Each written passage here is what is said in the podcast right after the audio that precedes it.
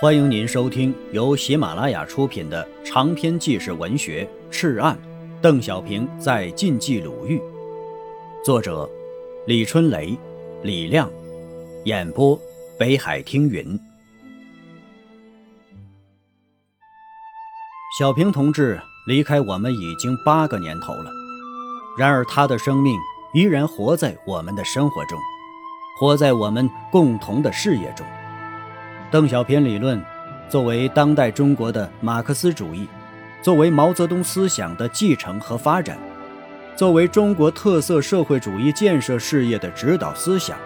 其科学性已经被当代中国改革开放、和平发展的伟大实践所证实。在小平同志百年诞辰到来的时候，全国各族人民从内心深处生发出无限的思念，而且。这种思念对于河北人民来说，更有着一种别样的感情，因为在抗日战争时期，小平同志曾在河北省涉县赤岸村一带战斗、工作和生活了五年多时间，与这片土地结下了深厚的情谊。地处晋、冀、豫三省交界的涉县，山高林密，层峦叠嶂，这里是沟通河南、河北。和山西三省的交通枢纽，自古以来就是兵家必争之地。在这大片的皱褶里，有一个叫做赤岸的小山村，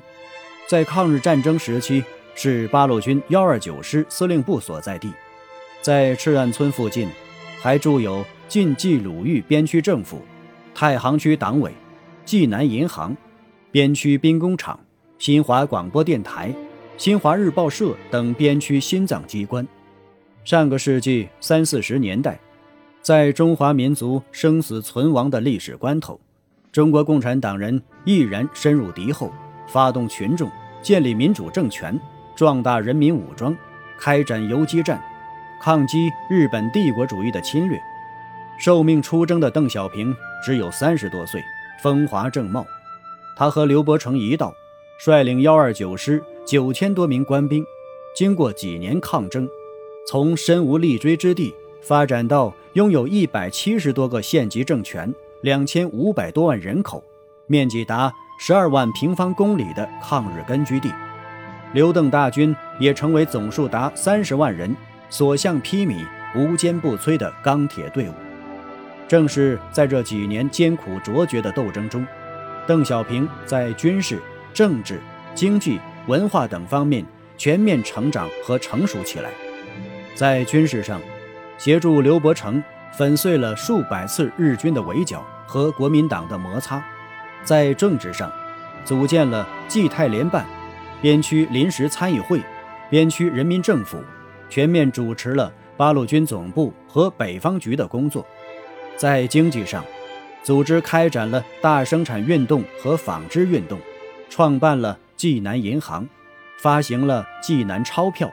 开办了手工联社和运输业公司，全面打破了敌人的经济封锁。在文化上，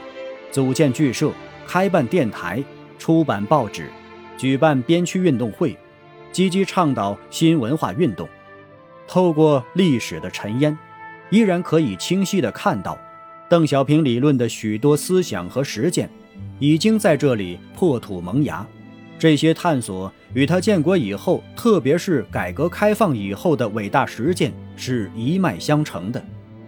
据我所知，为了全力写好这本书，作者沿着邓小平当年生活战斗的足迹，在山区实地踏访，